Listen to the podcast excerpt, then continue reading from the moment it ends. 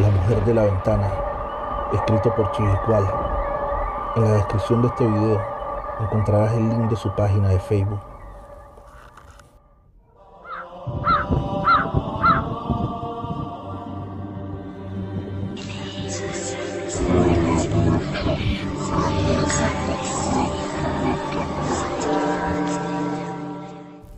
Yo entré a trabajar de enfermera cuidando a una ancianita de nombre Marta.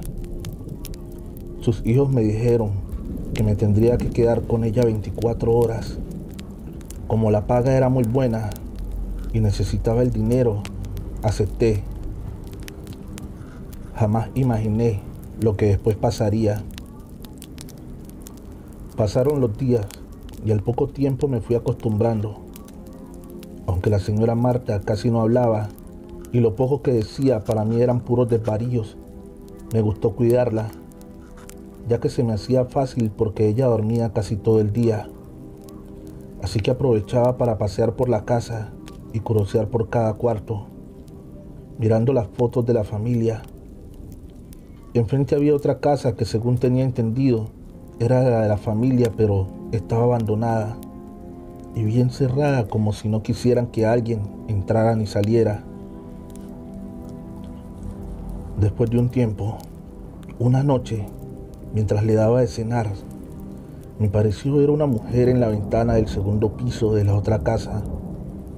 Al principio pensé que me la estaba imaginando, y lo más extraño de todo era que se parecía a la señora Marta cuando era joven. Me di cuenta porque yo ya había visto una foto de ella. Me empecé a acercar al balcón para verla bien, pero en ese momento cayó un cuadro de la pared que me distrajo y cuando regresé la mirada, ella ya no estaba. Entonces la señora Marta empezó a hablar y dijo, lo siento Sofía, ya déjame en paz. Yo me acerqué a ella y le pregunté quién era Sofía, pero entró en crisis. Después de un tiempo, una noche, mientras le daba de cenar, me pareció ver a una mujer en la ventana del segundo piso de la otra casa. Al principio pensé que me la estaba imaginando, y lo más extraño de todo era que se parecía a la señora Marta cuando era joven. Me di cuenta porque yo ya había visto una foto de ella. Me empecé a acercar al balcón para verla bien, pero en ese momento cayó un cuadro de la pared que me distrajo. Y cuando regresé la mirada, ella ya no estaba. Entonces la señora Marta empezó a hablar y dijo, lo siento Sofía, ya déjame en paz. Yo me acerqué a ella y le pregunté quién era Sofía, pero entró en crisis y tuve que llamar a sus hijos. Después que la checó el doctor, nos dijo que la señora Marta tenía rasguños en su espalda. Pensaron que fui yo, pero yo les aseguré que no le hice nada. Estaban a punto de despedirme, pero la señora intervino diciendo que no fui yo, que fue Sofía. Sus hijos voltearon a la otra casa y le dijeron a su mamá que ya dejara de decir esas cosas. Antes de irse me dijeron que la vigilara bien y no le hiciera caso a lo que decía, que ya estaba grande y no sabe lo que dice. Yo les conté que había visto una mujer en la otra casa ellos se pusieron pálidos y dijeron que eso era imposible, que ahí no vivía nadie y que no le metiera ideas a su mamá. Después de unos días todo volvió a la normalidad. Preferiría ya no mirar hacia la otra casa, porque cada que le daba de cenar a la señora Marta, sentía la mirada de la mujer de la ventana. Una noche, mientras dormía, escuché un grito que venía de la habitación de la señora. Me levanté a investigar, pero ella no estaba. Era imposible que ella se levantara de su cama si no podía caminar. Estaba a punto de llamar a la policía cuando escuché un grito que venía de la otra casa. Volteé y ahí estaba la mujer en la ventana sonriendo entonces. Vi que la señora Marta estaba al lado de ella.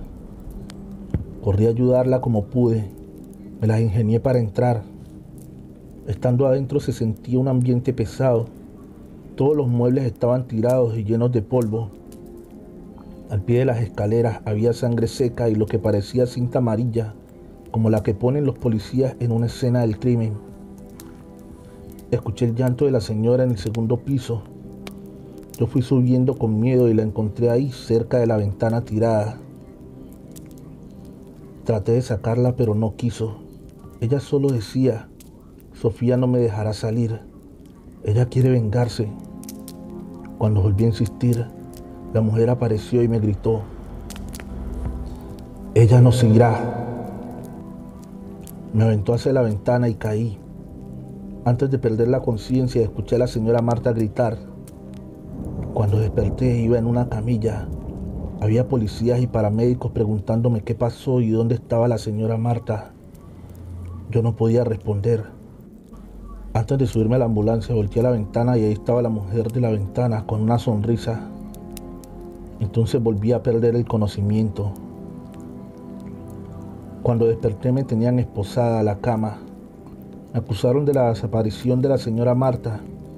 Por más que le conté lo que pasó, no me quisieron creer, excepto la hija de la señora que tiempo después me fue a visitar a la cárcel. Me contó que hace muchos años su mamá tenía una hermana gemela llamada Sofía. Ambas se enamoraron del mismo hombre pero el día que su madre se iba a casar, ocurrió una tragedia. Sofía cayó de las escaleras perdiendo la vida. Sospecharon de la señora Marta, pero no hubo pruebas.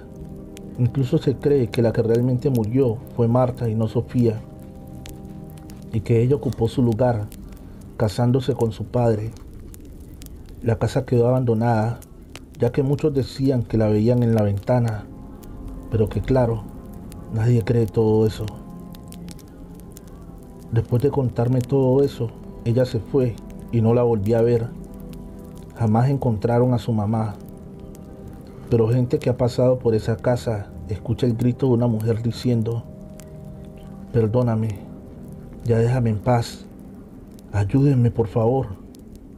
Y en la ventana ven a una mujer con una sonrisa.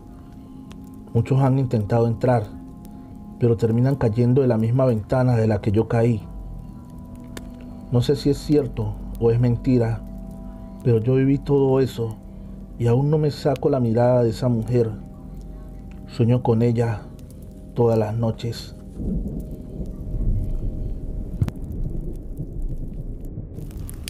Tenemos un relato más, pero antes quisiera pedirte que por favor te suscribas al canal y actives la campanita de notificaciones.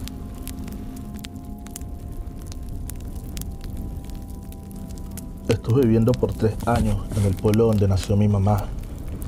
Mi papá quiso cambiar de ambiente y por esa razón dejamos Cuernavaca, Morelos, por unos años. Llegamos a rentar una casa. Al lado teníamos de vecino a una señora que tenía tres hijos. La niña era de mi edad. Yo andaba entre los 11 y 13 años. Un día comenzamos a contar historias de terror y ella me contó la historia de una chica que vivía en una esquina de donde nosotros llegamos a vivir. Resulta que ella es la más chica de la familia. Un día la mandaron a dejar algunos alimentos a su abuela que vivía cerca del río. La niña en ese momento salió con la bolsa de mandado, se fue por la calle donde estaba la iglesia y ahí en ese pueblito las calles están llenas de piedra de río Resulta que enfrente de la iglesia hay una hilera de piedras de río y la niña se quedó jugando un rato con las piedras. Encontró una piedra en forma de muñeco. Esto le llamó la atención. Tomó la piedra, llegó a casa de su abuela y dejó los alimentos.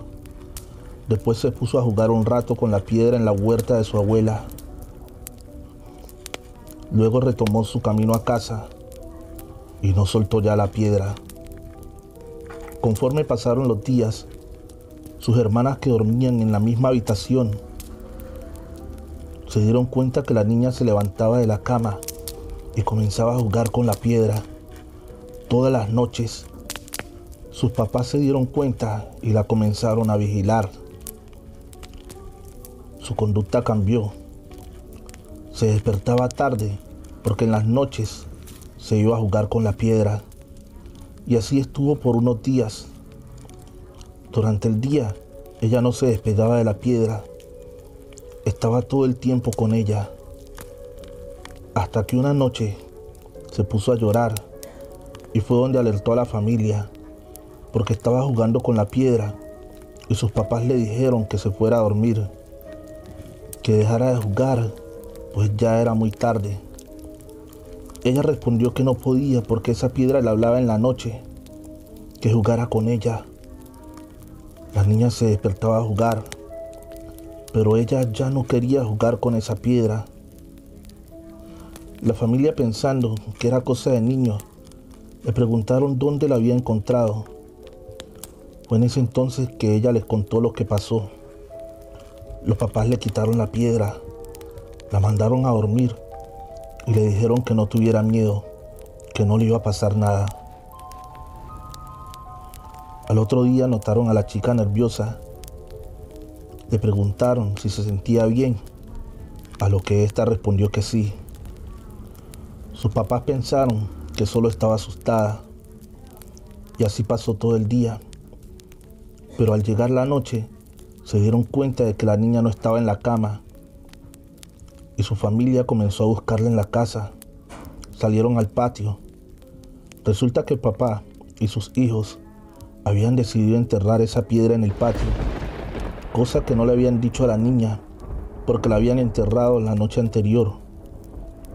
Pero para su sorpresa, la niña con desesperación estaba escarbando el suelo con sus manos tratando de sacar la piedra.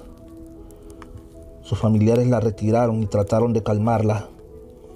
Así estuvieron durante la noche.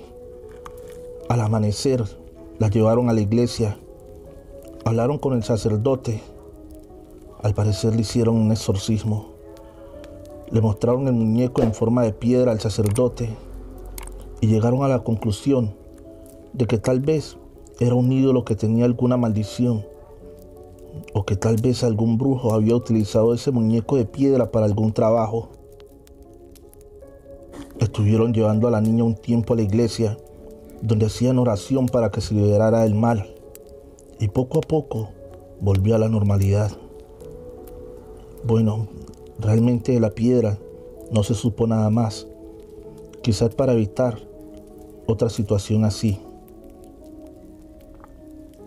Yo no creía esta historia pero la creí cuando la prima de la niña me contó todo lo que pasó, incluso que hasta esta estuvo a punto de volverse loca. Una vez la vi en el catecismo y la verdad tiene la mirada de una persona distraída y temerosa, tal vez por lo que pasó. Gracias por ver este video. Deja tu like y un poderoso comentario. Comparte con un amigo para ayudarnos a crecer. Feliz noche, amantes de cuentos de terror.